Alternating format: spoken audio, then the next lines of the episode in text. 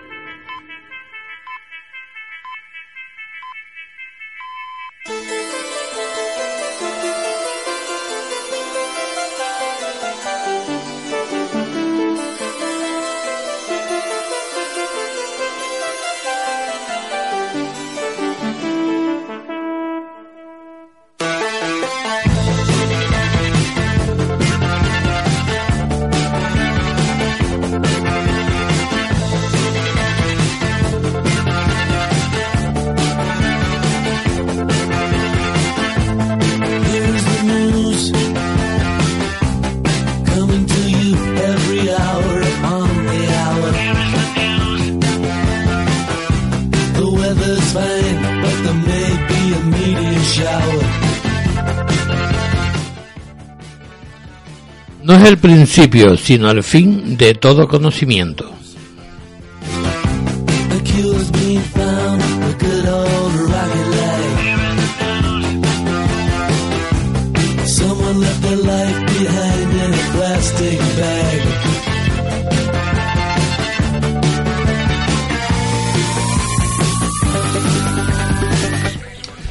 De lo profundo de las tinieblas caminaré en silencio hasta el final de los tiempos para conducir mi alma hacia lugares insólitos y desconocidos. Sean bienvenidos a Clave 7, un programa donde solo podrás perderte para evadirte de la realidad que nos rodea y mirar el mundo con otros ojos, con los ojos del misterio. Hoy miércoles 3 de junio del año 2015, al frente de los mandos de la nave se encuentra Fini Mateo. Buenas noches, Fini, ¿qué tal? Hola, jefe. ¿Cómo estamos?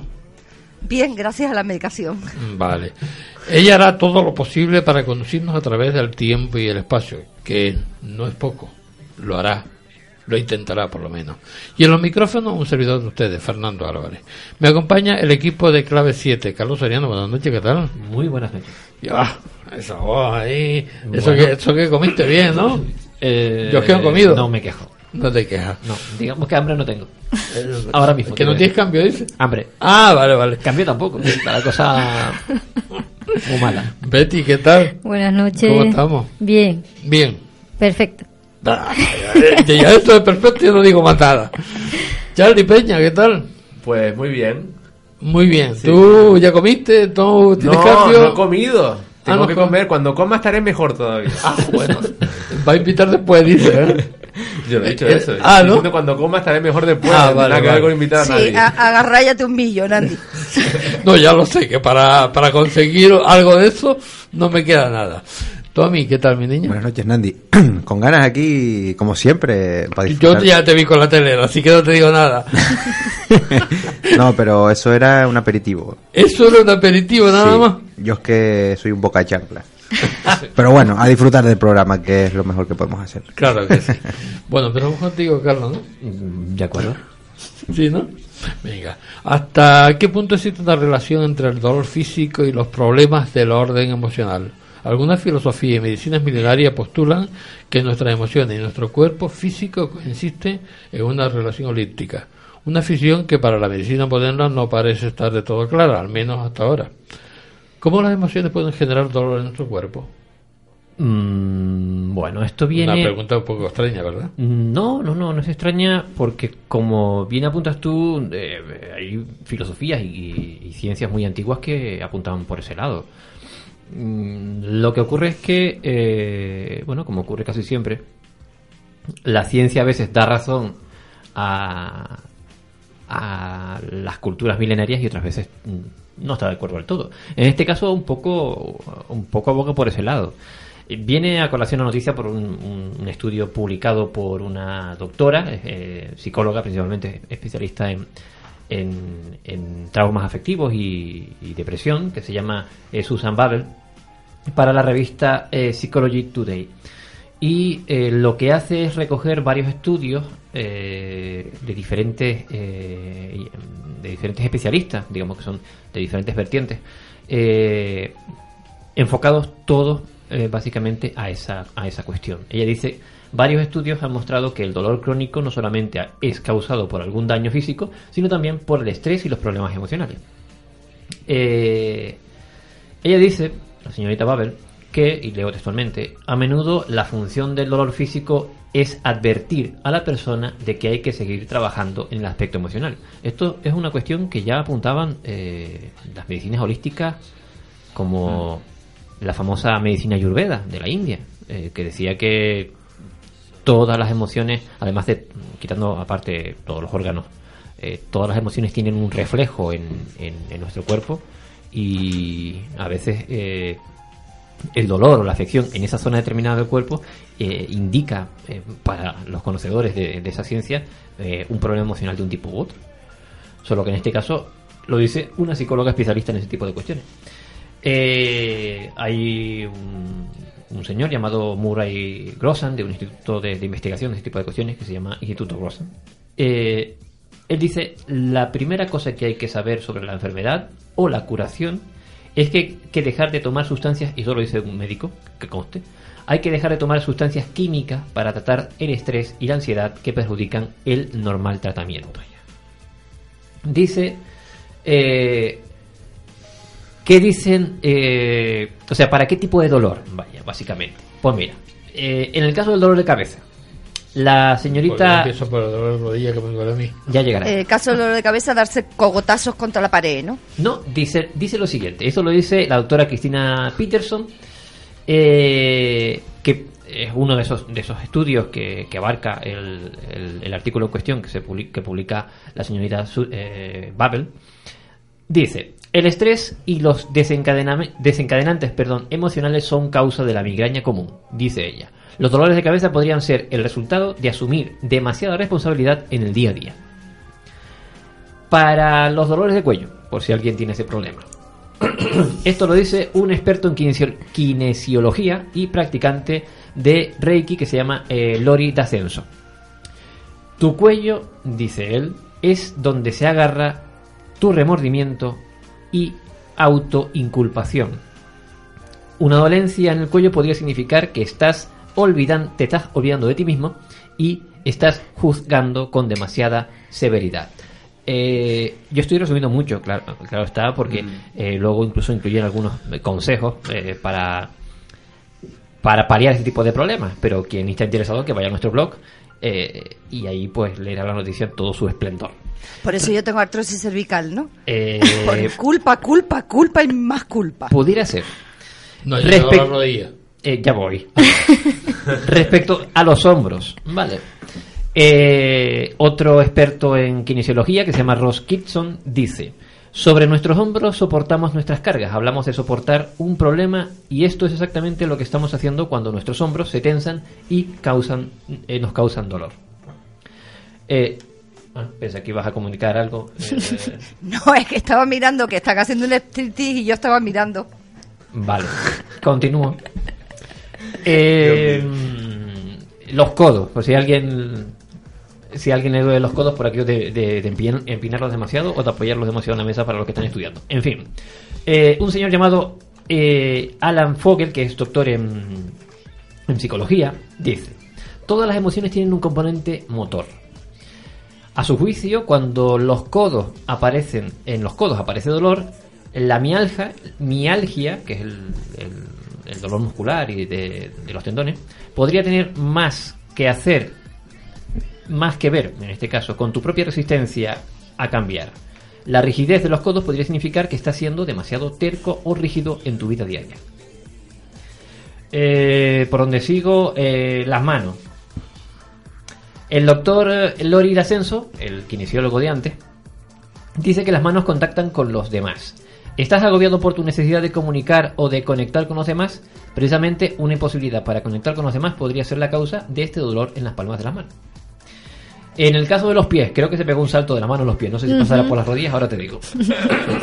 pero creo que aquí hablan de eh, las piernas en general. Pero bueno, esto lo dice el doctor, eh, ahora te digo, Adaobi Ayenji. No sé exactamente dónde será, Repítelo, Carlos. pero es. No, gracias. Es de Allende de allá. Es psicólogo y, eh, y, pra- y da consultas de, de- de psicología en California. Dice, cuando uno está deprimido, a menudo suele tener una concepción negativa sobre sí mismo que suele contribuir a exacerbar sus condiciones físicas presentes. Demasiada negatividad e insuficien- insuficiente optimismo podría ser lo que está causando un dolor en de piernas eh, crónico.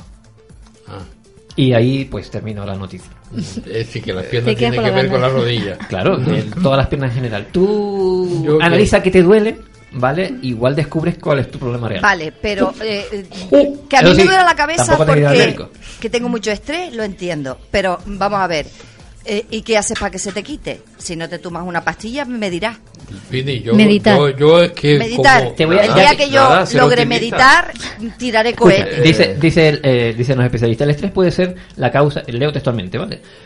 Eh, puede ser la causa de ese dolor punzante en tu cabeza. A lo mejor podría ser reservar un tiempo para relajarte e incluso pasar el día en un spa, para los que tengan perras, Ujú. para que desaparezcan todas las tensiones indeseadas. Hay una aplicación, Eh, tugrupón.com, ¿Sí? que suele venir ofertitas buenas de estas. Ah, vale, gracias. Es decir, que si a mí me duele todo, estoy deprimido. Estoy para, para la rastrella, ¿no? No, podría No. empezar. Que está Podría deprimido- empezar de nuevo. po- Ah, no, podría venir tu dolor de esa depresión. Eh, Entonces estoy deprimido. Ojo. No, no, no. que Podría. que estés deprimido significa que estés para arrastre, ojo. Yo qué sé. Hay que diferenciar las dos cosas. Fíjate que lo más curioso que me parece es que no hayas nombrado, por ejemplo, eh, es que existe también una pseudociencia que se llama biodescodificación cuántica, que te habla prácticamente de lo mismo, ¿no? Mm. Pero no la llames pseudociencia, no va a ser que se te ofenda a alguien que la practique. Pseudociencia porque la ciencia no la ha avalado, la ciencia ya, ya. oficial. Cono- Sí, es que conocer tenemos conozco- que etiquetarla, eh, ¿no? A lo Conocer- mejor la ciencia oficial tampoco es ciencia oficial. La ciencia oficial Ahí lo del- dejo, del eh. sistema. No, del no, no. sistema. No, hombre, sí. Del sistema distinto, ¿eh? Si es ciencia, ojo, es ciencia oficial, lo que no significa que sea toda la ciencia que exista. Bueno. Pero en cualquier caso, eh, te digo, eh, conozco unas cuantas que se han dedicado a la investigación sobre biodescodificación y están convencidas de ello. Así que yo Bueno, ahí no me meto. yo ya lo tengo claro, estoy deprimido. Pero ahora Charlie me va a, a- a- me va a contestar a, a esta noticia que me mandó, porque la verdad es que yo a mí me tiene un poco también deprimido, ¿eh? Esta noticia. Dice California dará paneles solares gratis a la familia con pocos recursos. Y Se eso, lo y ponen en eso la a te cabeza. reprime. Y eso a ti te reprime. Sí, porque se lo ponen en la cabeza, porque tiene pocos recursos. Es una noticia muy positiva, muy positiva. Y ya verás el trasfondo que tiene, ¿eh? Es decir, Porque se lo da a la familia, en vez de dar pa- para, para ponerlo en las casas, no se lo da a la familia, no, se lo ponen. Bueno, que, que vive en las casas, la familia. Exactamente, exactamente. Yo por, por apuntar un dato. Hay que tener un poquito más de, de intuición, por así decirlo, ¿no? Eh, pues sí, es una iniciativa política eh, del estado de California. Eh, el periódico San Francisco Chronicle pues explica que surge un, nuevo programa eh, público en el que las empresas deben pagar eh, por toneladas de, de su CO2 emitido que, a la atmósfera, que es bastante. ¿eh? La recaudación pues se destinaría a la compra de paneles solares para los hogares más pobres. El programa, eh, al parecer, será dirigido por la organización sin ánimo de lucro eh, Grid Alternatives. Eh, hasta ahora, pues se han recaudado unos 14,7 millones de dólares, pues a base, a base de obligar a las fábricas, centrales eléctricas, refinerías de petróleo y otras empresas para comprar créditos y por cada tonelada de dióxido de carbono y otros gases contaminantes eh, que emitirían pues a la atmósfera, ¿no? Pues hasta ahora eh, la mayor parte de, de la energía solar pues estaba únicamente pues al alcance de clases medias, altas, ¿no? O gente muy rica, ¿no? Que se podría podía permitir pues ese tipo de, de lujo de bueno hay mucha gente que, que tiene una buena posición económica y, y que de, de verdad está interesada en, en no contaminar en proteger el medio ambiente no todos los ricos son no son malos por así decirlo no Eh, pues se calcula con este proyecto que 1600 hogares pues a finales ver, del próximo año Yo no soy malo. Ah, que tú eres A rico. ver, Qué no lo sabíamos. Yo soy pobre, por tanto, soy bueno. por esa relación, tío. Pues se calcula que 1.600 hogares a finales del próximo año pues tendrán efectivamente de forma gratuita energía solar en todas sus, en todas sus casas. Eh, claro, las familias, debido a esto, te ahorrarías el coste que de luz, ¿no? De la central eléctrica normal y corriente, ¿no? Eh, y podrían ahorrar hasta de- desde 400 hasta 1.000 dólares al mes. Casi nada, ¿no? Eh, pues este método, que parece ser que funciona bastante bien, eh, pues las fábricas y plantas de combustibles fósiles pues pagan los daños que están pues haciendo al, planeta, ¿no? Y es una forma de repararlo, ¿no? Y de un poquito de, de concienciarse, ¿no? Con los menos, con los más necesitados. Eh, hasta ahora, hasta los políticos más conservadores, estamos hablando del equivalente al PP allí en Estados Unidos, hasta están de acuerdo con esta iniciativa. Que eso es lo que me quedé un poco... Esto es una cuestión política, pero es muy importante porque para, para traspolarlo a lo que es nuestros temas, eh, yo pienso que tienes mucha importancia de que a lo mejor eh, ya está bien, ya estamos viendo ese cambio de conciencia, ¿no? De que tenemos que plantearnos la- el sistema y la vida de otra manera distinta, ¿no? Y que bueno, lo estamos viendo en pequeños detalles que son muy curiosos, ¿no? A lo largo de algunas noticias. Y yo creo que es una noticia positiva que se debía de dar, ¿no? Sí, debería, de- general. sí. debería Eh, coger ejemplo España. eh, exactamente, en España es todo lo contrario, en España No, es que no hay nada. te Hay, cobran por el sol. Hay un mapa. Aquí bueno, está sí. regalando placas, aquí te cobra. Eh, sí, lo tienen metido ahí en la mesa esperando para sacarlo, el decreto de, ¿Qué está de pasando cobrar con, por el, el con el sol. asunto de la famosa batería de Tesla? Están dudando que eh, pueda... Sí, exactamente. Pues hay, hay un mapa eh, donde se marcan las horas donde están esas baterías ya conectadas y todo el mundo está usándolo. Y curiosamente se ve España bien blanquito. No hay ni una sola batería en España. En Portugal hay como cuatro o cinco. Pero España no tiene absolutamente nada. Está prohibido, incluso hay, hay personas que tienen sus placas solares y los están multando. ¿Por qué? Porque esto es toda una conspiración. Claro, sí, a ustedes les encanta esto Y de la cuando vayas a la playa te van a cobrar Tiene un canon también por sí, el sol. por coger sol. Tiene yo que- no voy, Tiene que nadie haber algún escrito por ahí que diga que alguien le vendió el sol a los reyes católicos o algo de eso, como pasó con la luna, por ejemplo. Vete a saber. Es el, tema de las energías, esta de la. eh, No es tan libre como, como, como están diciendo, no es tan libre. Hay una red ahí, en medio encubierto, que todos estos políticos que supuestamente salen porque no son reelegidos, en algún sitio hay que, hay que meterlos. ¿Dónde los meten? Pues en la industria electrónica, en la electricidad. Ah, sí, sí, claro. Sí, Claro, sí. eh, son pues personas que no tienen ni idea de lo que es trabajar. ¿Dónde lo vas a meter? Pues en una empresa de esta. Y venga, ahí. Sí, sí, sí. O Tenemos sea, que muchos de libre ejemplos nada. aquí, pero aquí no, no, no sabemos hablar mucho de política, ¿no? Pero No, aquí no, hay claros no, ejemplos, ¿no? Pero también es cierto que el, el control de la energía es uno de los poderes fácticos de, cualquier nación. Está claro. Ahí está metida la política al 100%. Incluso están eh, comentando que va a subir en un 10% antes de final de año, otra vez la factura de la luz. Así que vayan preparándose los bolsillos. ¿Ves? Eso sí da miedo. ¿Te das cuenta? Y no lo que Da mucho contamos- miedito. Y no lo que contamos nosotros, que hablamos de espíritus y de fantasmas. Yo hago un llamamiento a todas las personas que nos escuchan de que si nos empiezan a cobrar por coger el sol, yo no pago.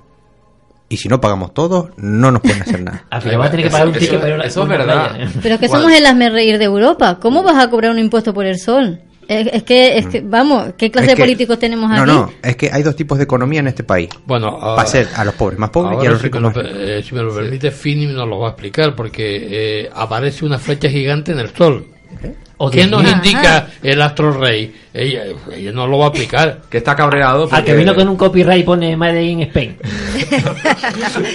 Bueno, la NASA ha publicado una foto eh, de un flameante eh, filamento poco usual que se extiende sobre la superficie del Sol en forma de enorme flecha que apunta claramente hacia la derecha.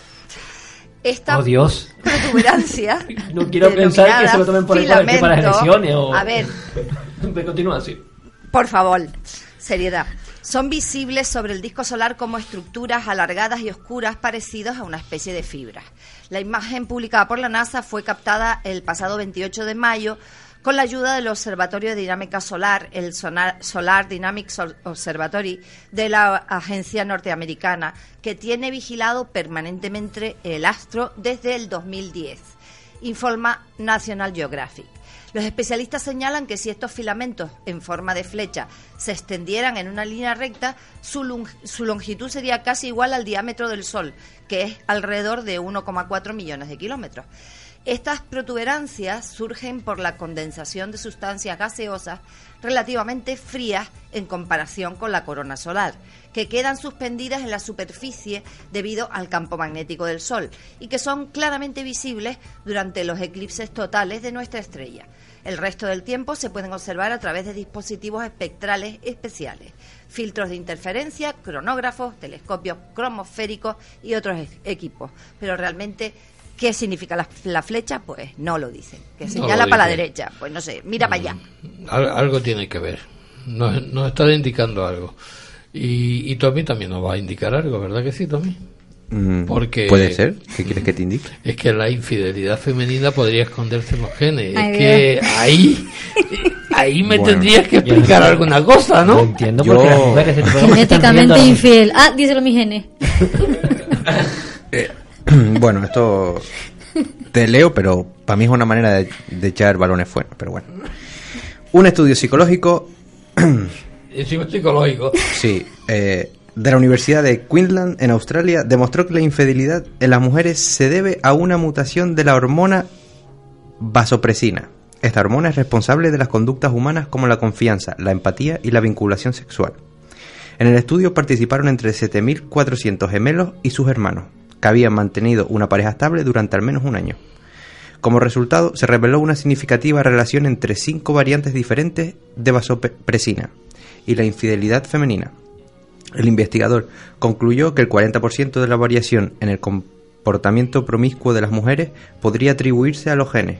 Sin embargo, en opinión de Saitek, existen muchos otros factores que contribuyen a la infidelidad, como por ejemplo las circunstancias y la disponibilidad de otra persona. El estudio fue publicado en la revista Evolution and Human Bio. O sea que, Que al final no Betty, queda nada tan ya claro. sabes, cuando seamos infieles lo que tenemos que decir es tenemos un déficit de vasopresina. Sí. Lo siento, no es culpa mía. Ha, ha ido mutando. Claro, claro, vale, ya está. Es decir, culpa de los genes. Las mujeres no. Y, y, Sí. y, y a los hombres, ¿quién tiene la culpa? Los hombres son infieles por naturaleza, Sí. querido. Por, No, no, por los genes también. Ah, por los entonces- genes. entonces- Naturaleza. Por naturaleza, por los Es que genes. el, el nuestro ha mutado. El de Ah. ustedes ha venido de mucho atrás. Sí, Eh, claro. A ver, de la madre. Ah, si dices que has mutado, ha venido de la madre. Sí, sí, así que de un modo u otro tenemos algo de ustedes, o sea que tampoco... Entonces no digas que todos los hombres son iguales. Dirá- diremos todas las mujeres son iguales. No puede ser. A ver, ¿cómo...? Yo digo una cosa. Para saber si todos los hombres son iguales, habría que conocerlos. Como mínimo, eh, somos menos que las mujeres del, del- mundo, pero hay como unos 7.000 millones de personas. Habría que conocerlos a todos, ¿vale? Para empezar. Y con las mujeres pasa lo mismo. Con lo cual, generalizar este tipo de cosas me parece una burrada. Francamente, francamente, yo me quedo con que cada uno de nosotros como individuos somos genéticamente especiales, por así decirlo. Eh, Charlie, estamos programados para política. ser distintos, simplemente. Con lo cual, eh, todas esas conclusiones que se sacan, en de- al final, fí- fíjate que al final del artículo eh, dice, no, es, es que también depende mucho de la situación y de tal. Al final no queda nada claro. Realmente quedó un poco como aguas y borrajas. O sea, Bueno, que- que has explicado. La web. Yo no me he enterado. No, pero- sí, pero que- es que- Yo sé que estaba pintando Yo paredes con sé- agua de borrada. Yo... Yo lo que sé es que nadie es igual, lo que quiere decir. Que Ah, nadie vale, es vale. igual. No, la, cuestión, Es que la cuestión es culpar a algo o a alguien. Pendiente, está perdiendo el tiempo aquí, Nandi. Tiene que se meterse en política porque él siempre. No, estaba en agua de borraja. Yo no sé, por ahí se quedó. Ojalá me metiera yo en política. No, ese- me- ese hay que-. No, No, él yo- está con Candy ahora, no sé. Pero no se llamaba Inés. ¿Qué quedamos? Ay Dios, Inés, tú no escuches la radio. Nadie pone orden aquí, que esto se está demandando. Es que Tommy, Tommy dice que se, se desmadró con los genes. Sí, ve, ya está como los genes buscando culpables. Bueno, los científicos están echando culpables de las infidelidades a los genes. Eso no puede ser así. ¿eh? Eso es, una noticia. No, no, no. Pero, al final Sí, que tú eres depende, eh, infiel, ¿por qué? por- ¿Eh? depende de yo- Nandi. Mira, está, No, no, no. estás buscando problemas. No, Mira, no. Nandi, depende de las circunstancias. Si tu pareja es un muermo y no te hace caso, pues A. Ah. Se siente. Ah, el gen. Se Ah, siente. el La vasopresina actúa. Me parece más lógico ¿Cómo- dejar a esa pareja Sí, y a mí también. y ya buscarte ir a otro. tu rollo. No ¿Cómo se llama la to- to- to- to- sí? Vasopresina. Sí. Vaso, La preso. vasopresina quería fiesta. Lo, bueno es que le hacemos un análisis a ver y así ya puedes saber si te va a ser infiel o no. Sí, que al final le echamos la culpa a la Ouija, ¿no? A lo mejor, a Charlie A Charlie. Charlie Charlie. Pero no, este es que está sentado ahí precisamente.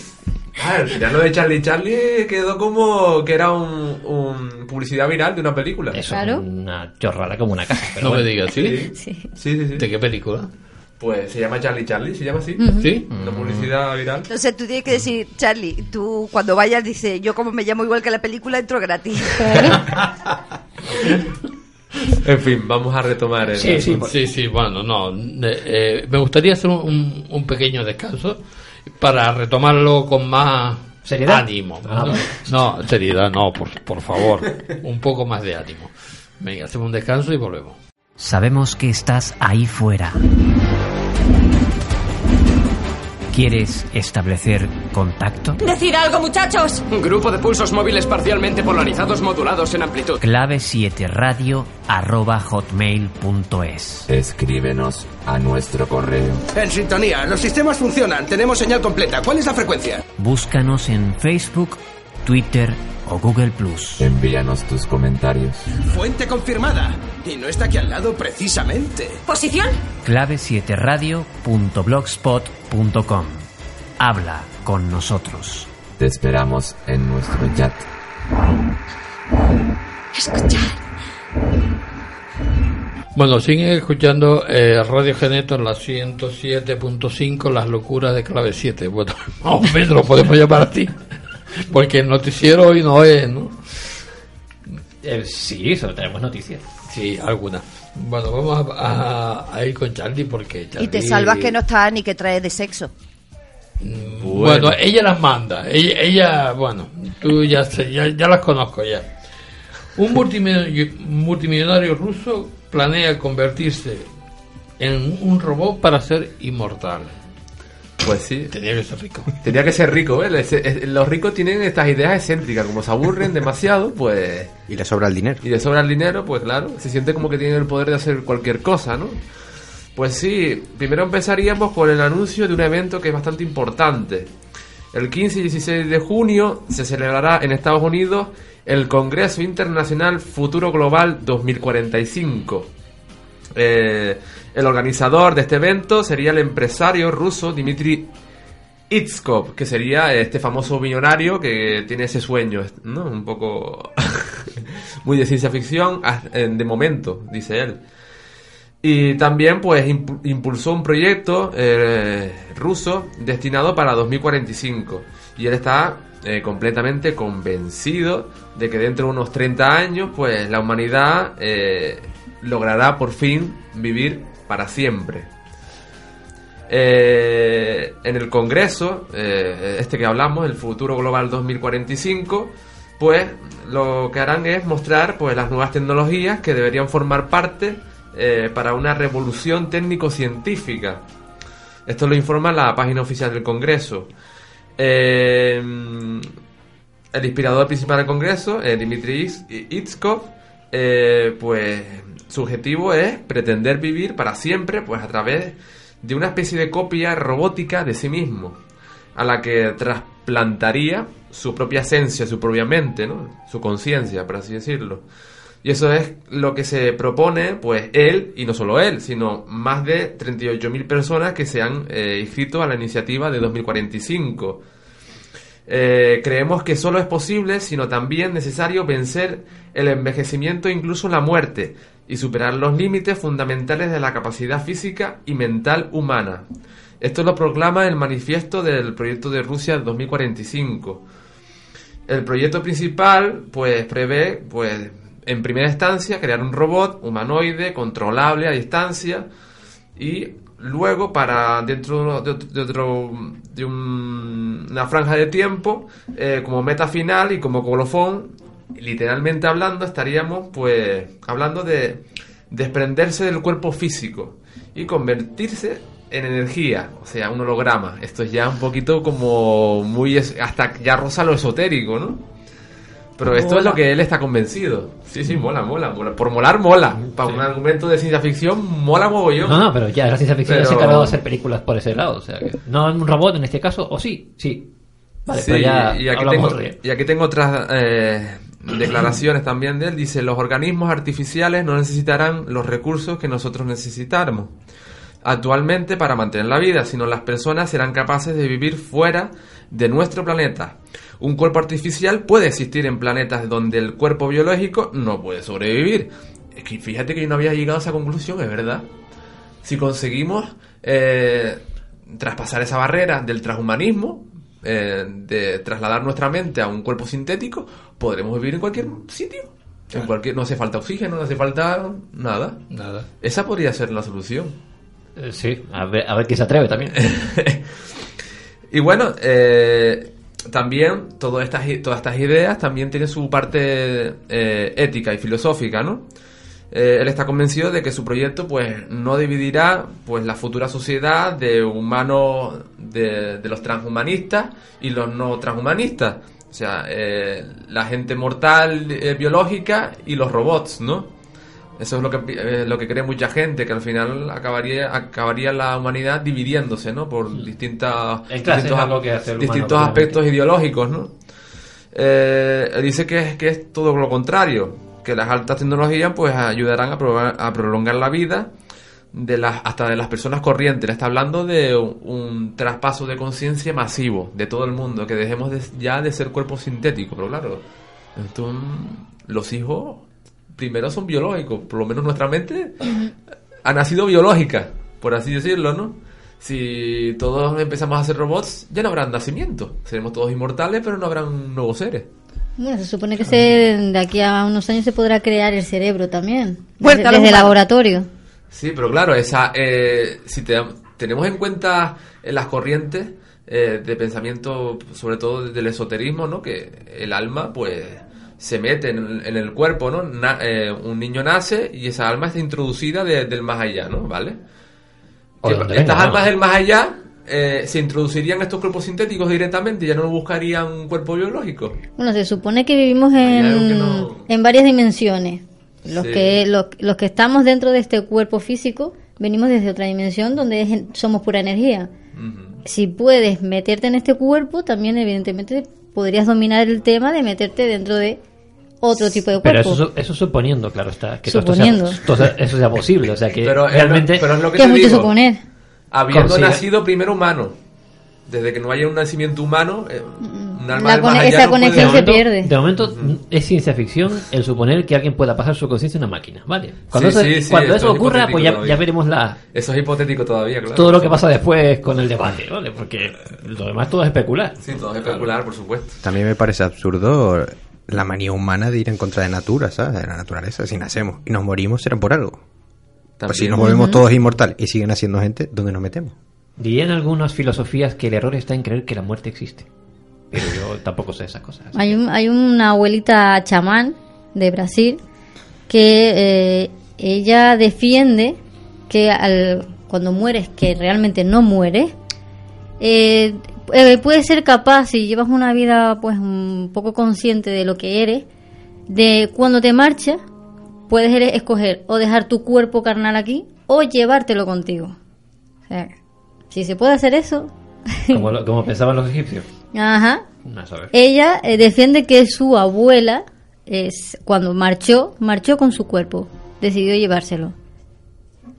Ajá, Como los no vampiros, sé que cómo. te ¿Le y gustaba no el dejan ni rastro. Sí, No, estaba muy apegado a su cuerpo y se lo llevó. claro. ¿Eh, Betty? ¿Mm? Como los vampiros, no que cuando se mueren no dejan rastro. No dejan rastro ninguno. Una solución. Alucinante. Se acabaron los cementerios. Bueno, Pues sí. Bien, ahí se acabó el impuesto de cementerio también. Los astrónomos descubren una aurora azul brillante en la noche marciana. Sí, además la foto es muy espectacular. Un equipo internacional de científicos ha podido mostrar por primera vez en la historia que la aurora boreal, un fenómeno luminiscente que se observa en el cielo de la Tierra, también puede ser visible en otros planetas.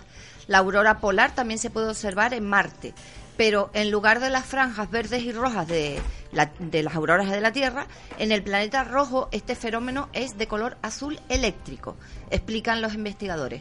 Los científicos obtuvieron el resultado del estudio a través de un experimento en laboratorio llamado Planeterella, que permitió simular una aurora en las condiciones atmosféricas de Marte. Los investigadores demostraron que la atmósfera superior se ilumina de azul en función de la actividad solar.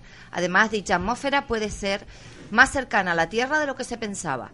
Un astronauta que mirara hacia arriba mientras camina por el rojo suelo marciano podría, después de intensas erupciones solares, observar la aurora a simple vista, dice, dice el científico Cyril Simon Wedfund, uno de los autores principales del estudio. El hallazgo de los científicos no solo es fascinante, sino que también podría ayudar a los investigadores a comprender cómo llegó a desaparecer con el tiempo la atmósfera marciana. Bueno, curioso, ¿verdad? Mm, sí, in- increíble. Y eso que todavía hay gente pensando en irse para allá y todavía no sabemos la mitad de lo que ocurre en ese planeta. Por eso mismo. Vamos a ver. Bueno, cuéntanos, Carlos. Científicos australianos de la Universidad Nacional de Australia han recreado un famoso experimento conocido como el experimento mental de John Whaley. Sí, de John Wheeler. Wheeler, Eh, Wheeler. He tratado de, de- Llevo toda la tarde tratando de enfocar esta, esta noticia de modo que sea fácil de, eh, de entender, ¿vale? Porque se trata de un, de un teorema de la física cuántica que ya fue postulado hace unos cuantos años, eh, pero que es lo que ha traído, es una de las cuestiones que ha traído de cabeza a los físicos eh, desde entonces. Eh, parte de un de el experimento de Wheeler parte de un experimento previo que, que realizó un físico llamado Young, que es el llamado experimento de la doble ranura. Si te parece, escuchamos un pequeño fragmento, un audio de un documental que lo explica mucho mejor que yo, eh, para entender qué es el experimento de la doble nar- ranura y luego eh, explicar qué pasó después cuando eh, Wheeler trató de, de replicarlo. Si la realizadora... Eh, ya lo explicó eh, el compañero que yo entrevisté hace unas semanitas, Espelufrío. Hablamos de ese experimento y es muy interesante, ¿no? Porque, claro, eh, a través de la observación los resultados cambian. Y aquí tenemos al padre de todos los misterios cuánticos, el experimento de la doble ranura que tiene muy mala fama. Para entender este experimento, primero tenemos que ver cómo actúan las partículas o las bolitas de masa. Si disparamos al azar un objeto pequeño, canicas por ejemplo, hacia la pantalla, vemos reflejado un patrón en la pared de detrás en la que han rebotado tras pasar por la ranura. Y ahora, si añadimos una segunda ranura, lo lógico es esperar ver una segunda franja en la pared de detrás. Ahora, probemos con ondas. Las ondas alcanzan la ranura, se propagan y llegan a la pared de detrás, donde tienen mayor intensidad justo enfrente de la ranura. La franja de resplandor demuestra precisamente esa mayor intensidad. Es un efecto similar al de la franja que dibujan las canicas. Pero cuando añadimos la segunda ranura, ocurre algo distinto. Si la parte superior de una onda choca con la inferior de otra, se eliminan entre ellas. De esta forma, en la pared obtenemos un patrón de interferencias. Donde chocan las dos partes superiores hay más intensidad, las líneas resplandecientes, y donde se eliminan no hay nada. Así pues, cuando lanzamos algo, es decir, materia, a través de dos ranuras, obtenemos esto, dos franjas de golpes. Pero con ondas, el resultado es un patrón de interferencias con muchas franjas. Básicamente eso es lo que explica ese experimento. Que la materia se comporta de una manera eh, y las ondas se comportan de otra. Pero luego llegó Wheeler y trató de hacerlo con eh, el experimento con mm, las partes más ínfimas de la materia. Eh, y en este caso él utilizó fotones. Eh, y quiso probar si los fotones se comportaban igual eh, que la materia, que esas mm, bolitas de, de, de ping-pong que supuestamente lanza en el audio que acabamos de escuchar. Pues a él le pasó una cosa curiosa.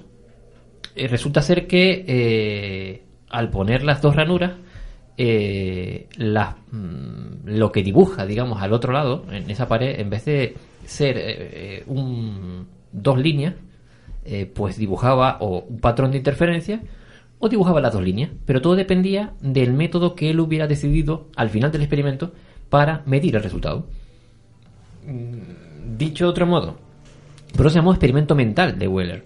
De un modo u otro, o el fotón era capaz de predecir con qué método Wheeler, un fotón que no tiene cerebro, vaya, con qué, eh, qué método iba a us- a usar Wheeler para medir el resultado del experimento, o es que, como decía Wheeler, el, result- el experimento no tiene resultado hasta que tú No lo miras. lo miras. Vale. Por eso la, la- el, aunque traspolarlo a la vida macrocósmica es complicado, pero eso vendría a decir que la realidad de ese, res- de ese resultado cuántico no existe hasta que no vas tú y, y miras el Y lo resultado. miras. Vale. Bueno, la noticia viene a que eh, unos científicos australianos de la Universidad Nacional de Australia han replicado el- el- ese experimento de Wheeler eh, en laboratorio, pero como dicen ellos, Wheeler no tenía, en el año 78, no tenía la tecnología que teníamos hoy en día para eh, hacerlo con, una, con mayor exactitud. Ellos utilizaron no fotones, utilizaron átomos de helio y lo transportaron no a través de una lámpara, como hizo este señor con los fotones, sino a través de un haz de láser. Eh, pero el experimento es básicamente igual, utilizando rejillas para crear esos. eh, para pasarlo a través de, una o de otra. El protocolo en sí es un poquito complicado, pero eh, el resultado del experimento dice lo siguiente, y esto dicen físicos, ¿de acuerdo? Son científicos. Uno se llama Andrew Truscott. Dice, si tú crees, y lo dice un científico, si tú crees que el átomo adoptó un camino o varios en la primera intersección, esto quiere decir que una futura medición le afectó a la ruta. Tú dices que eh, por eso es lo mismo, ¿qué pasa? Que el átomo puede predecir lo que va a pasar cuando tú vayas a mirarlo. Pero luego dice, y remata, los átomos en realidad no viajan de A a B. Y solo sucedió cuando fueron medidos al final del viaje que su comportamiento parecido a una ola o partícula existió. Dicho de otro modo, hasta que los tipos no fueron a medirlo, no había pasado absolutamente nada, no había pasado ningún átomo de, de helio por ningún haz de luz, hasta que ellos fueron a comprobarlo. Si esto es así, eh, La realidad no existe hasta que la veamos. hasta que tú la miras, sí. Claro. Esto Su- sucede viene- totalmente igual que un videojuego. Es muy fácil de explicarlo de esa manera, ¿no? Sí. O sucede como cuando alguien nos dice que si algo, si tú crees que algo es malo, será malo para ti. Y si tú crees que algo es bueno, será bueno para ti. Eh, en realidad, si esto es correcto y es traspolable al, al, al macrocosmos, ¿vale? Al mundo que nosotros podemos tocar, eh, a lo mejor eh, solo existe aquello que nosotros eh, miramos y cuando lo miramos. Sí, ya sí, tanto lo- Exacto. Ahora cierro los ojos y ustedes ya no existen. No, porque como sigue existiendo él, porque lo estoy mirando yo. Pero para mí no Entonces, existe. todo existe porque uno mira otra cosa o todos nos miramos con todo. Se supone. Sí. Eh, bueno, en fin, hasta ahí el, el- el asunto. El caso es que el experimento con los fotones funciona y con electrones y con algunas otras partículas. Bueno. Pero lo, lo más curioso que yo quería comentar es que. Ya se me olvidó. A veces, a veces me pasa eso. Quiero comentar algo y se me olvida. No sé, no sé. Puede ser, puede ser eso.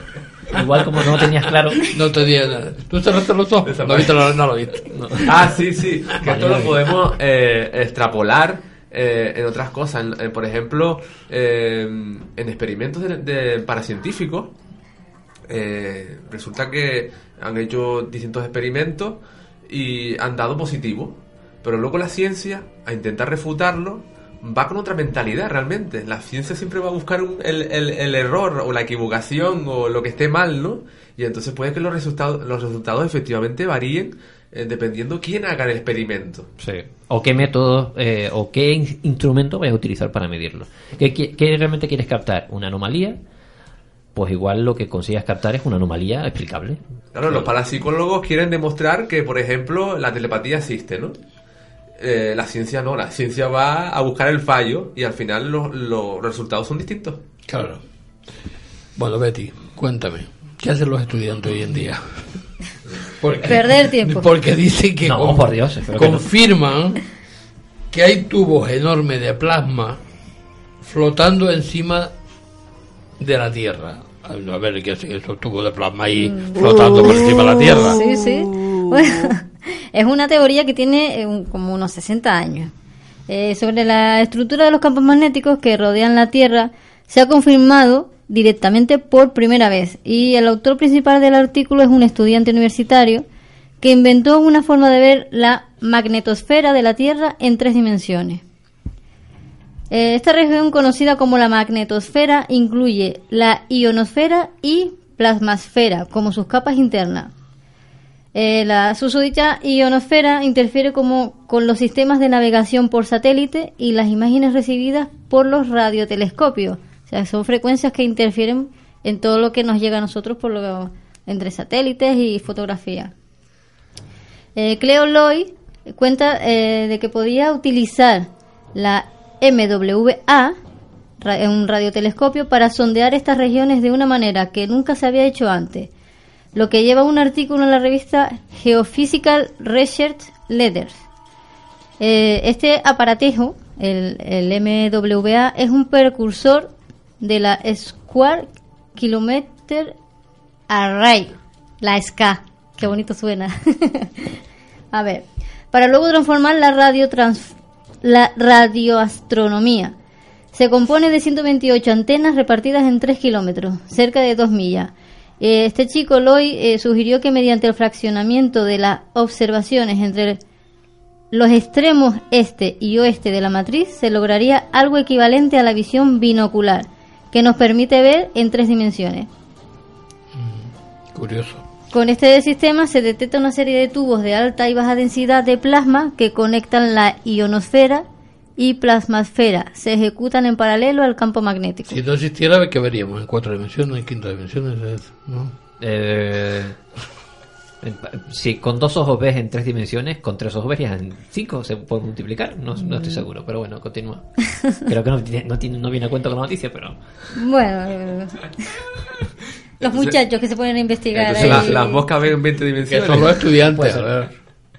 Es un, eh, está teorizando algo, algo esto a partir de observaciones de un tipo de onda electromagnética de muy baja, baja frecuencia. Eh, podemos detectar un rayo de lo- desde el otro hemisferio y la gente llegó a concluir que debe de haber tubos de plasma que guían la señal. Estos tubos lo que hacen es que guían todo este tipo de señales que se van captando entre entre mm, dimensiones, por decirlo así, y la transforman para que llegue a nosotros pues a una un determinada información. Eh, es una conclusión muy indirecta y nadie tenía mucha idea de lo que estos tubos eran eh, capaces de hacer. Claro, y eso está archivado ya. Eh, no, eh, están Archi- Archivado en la basura. en pues, principio ¿no? hay planes, no hay planes de la SCA para un para un estudio más amplio. Claro. Pero está, este, estos chicos están ahí esperando que se les hable un poquito de la veda para seguir investigando y tratar de averiguar qué es lo que hacen concretamente estos tubos. El estudio de la, de la ionosfera del, del planeta es importante sobre todo para...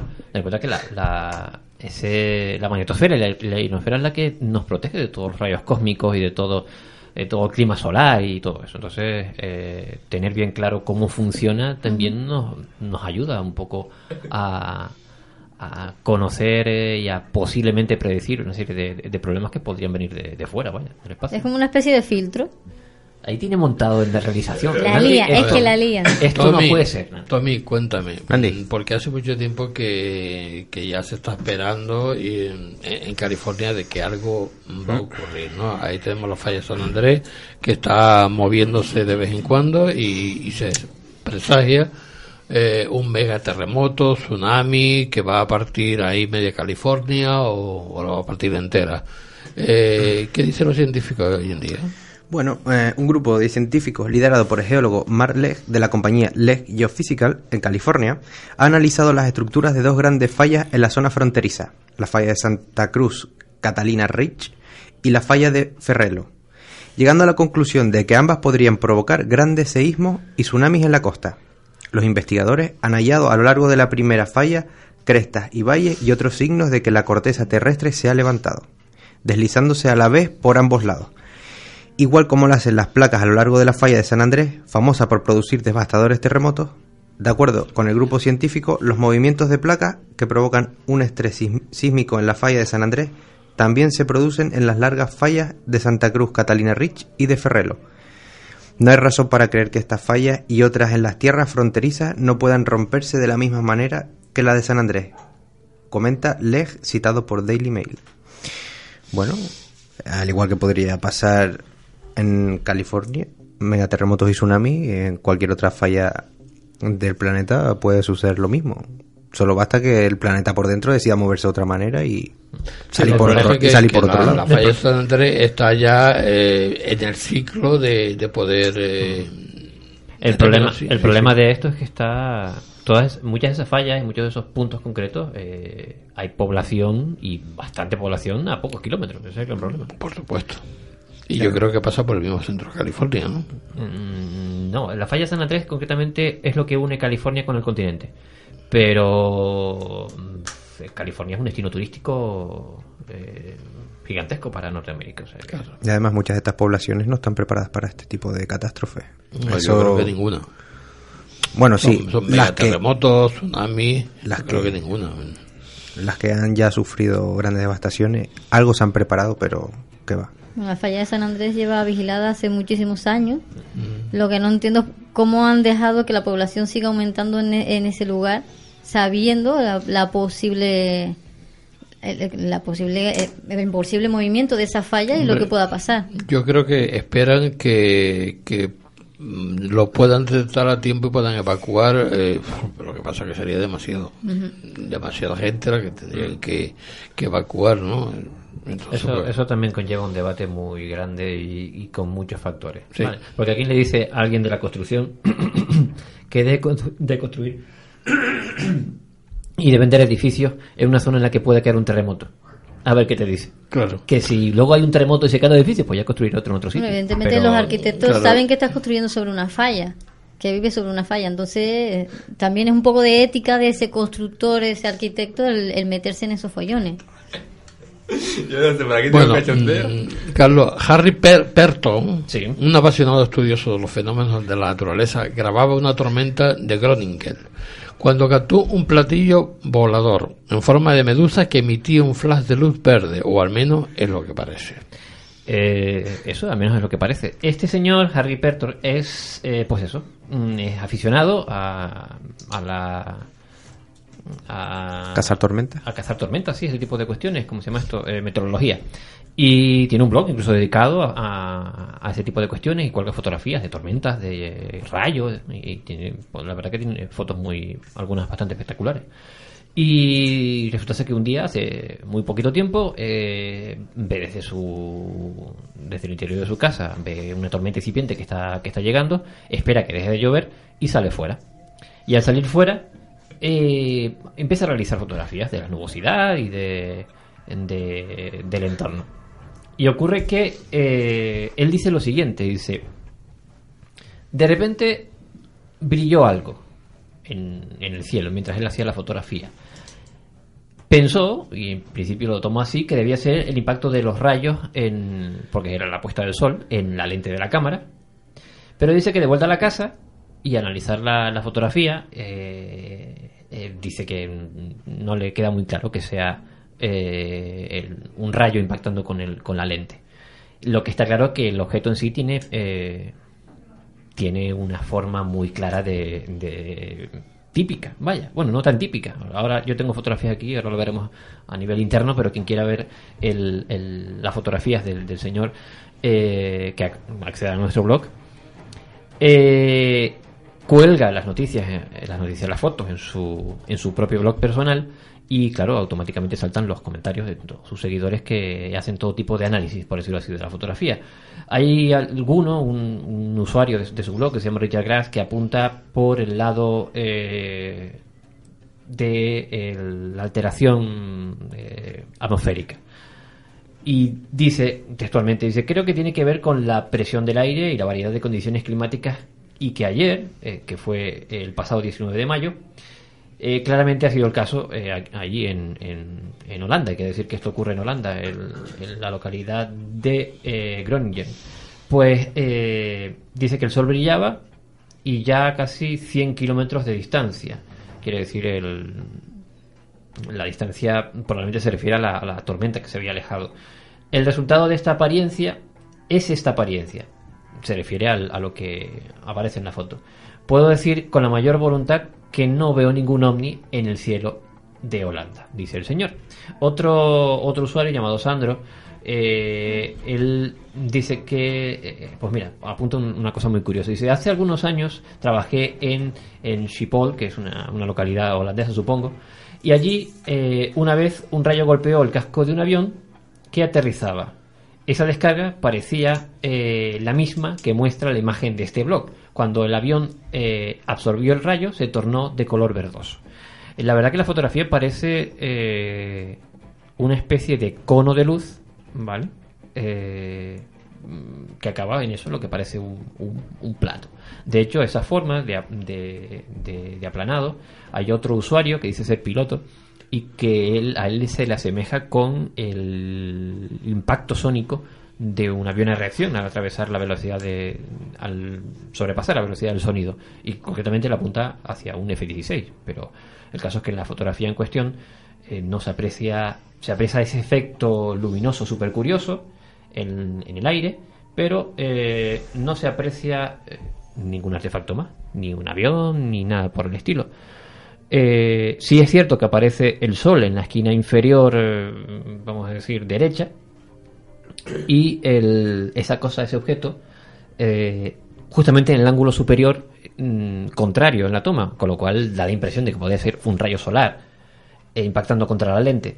Pero bueno, no queda claro. También puede tratarse de algún tipo de efecto desconocido atmosférico, eh, pero quien lo compara con el, con el impacto sónico de un, de un avión, pues lo compararía con, bueno, quien, quien quiera que haga una búsqueda en Google y ponga impacto sónico, eh, o velocidad de sonido, o barrera del sonido, y encontrará un montón de, de imágenes de jets eh, con una especie de campana sónica, parece una especie de nube, vaya, que se genera en la parte trasera del avión cuando este sobrepasa la velocidad del sonido.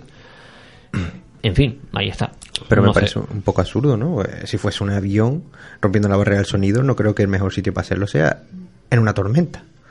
¿No? Eh, no lo sé. Igual está haciendo algún tipo de prueba, eh, maniobra, mm, cualquiera sabe. Pero el caso es que en la, en la fotografía en sí, o el avión iba muy rápido, ¿vale? Pero ese impacto sónico suele, suele aparecer segundos después de que el avión eh, sobrepasa la barrera del sonido. Eh, y captarlo también es muy difícil. Pero eh, en la fotografía no aparece ningún avión por, ningún- por ninguna parte. O sea que también hay que dejarlo claro. Viene, mm, se me viene a la cabeza lo que hablamos el otro día de, de esta arma que han dado ya el visto bueno para utilizar, que era por ondas. Mm.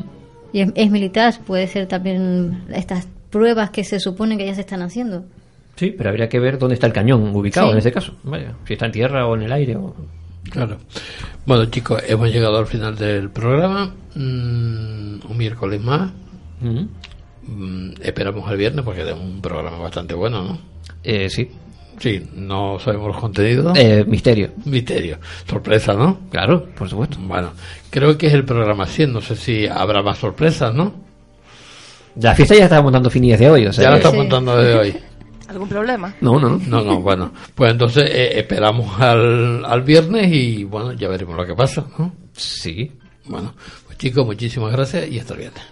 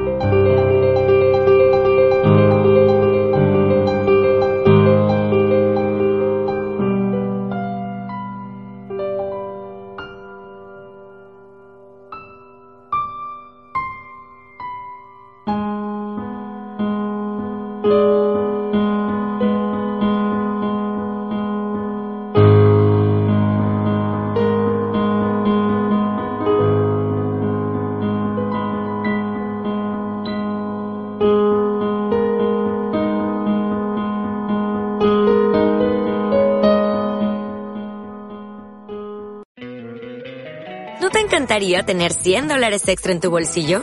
Haz que un experto bilingüe de TurboTax declare tus impuestos para el 31 de marzo y obtén 100 dólares de vuelta al instante. Porque no importa cuáles hayan sido tus logros del año pasado, TurboTax hace que cuenten. Obtén 100 dólares de vuelta y tus impuestos con 100% de precisión. Solo con Intuit TurboTax. Debes declarar para el 31 de marzo. Crédito solo aplicable al costo de la presentación federal con TurboTax Full Service. Oferta sujeta a cambios o cancelación en cualquier momento.